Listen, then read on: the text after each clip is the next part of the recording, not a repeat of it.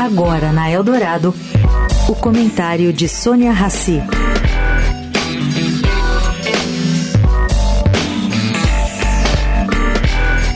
Gente, a economia da Alemanha está esfriando.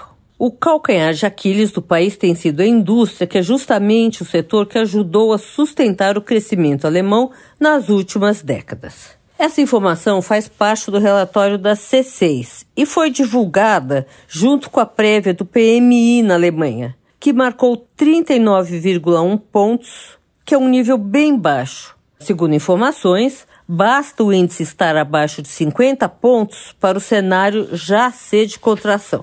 Por que, que isso importa? Isso importa e muito, porque a Alemanha é a economia mais industrial entre as principais nações da Europa quase um quarto do PIB do país está concentrado na indústria. E se as fábricas alemãs não vão bem, a economia de toda a região perde força. O quadro atual é o resultado de uma tempestade perfeita. Sônia Raci, para a Rádio Eldorado.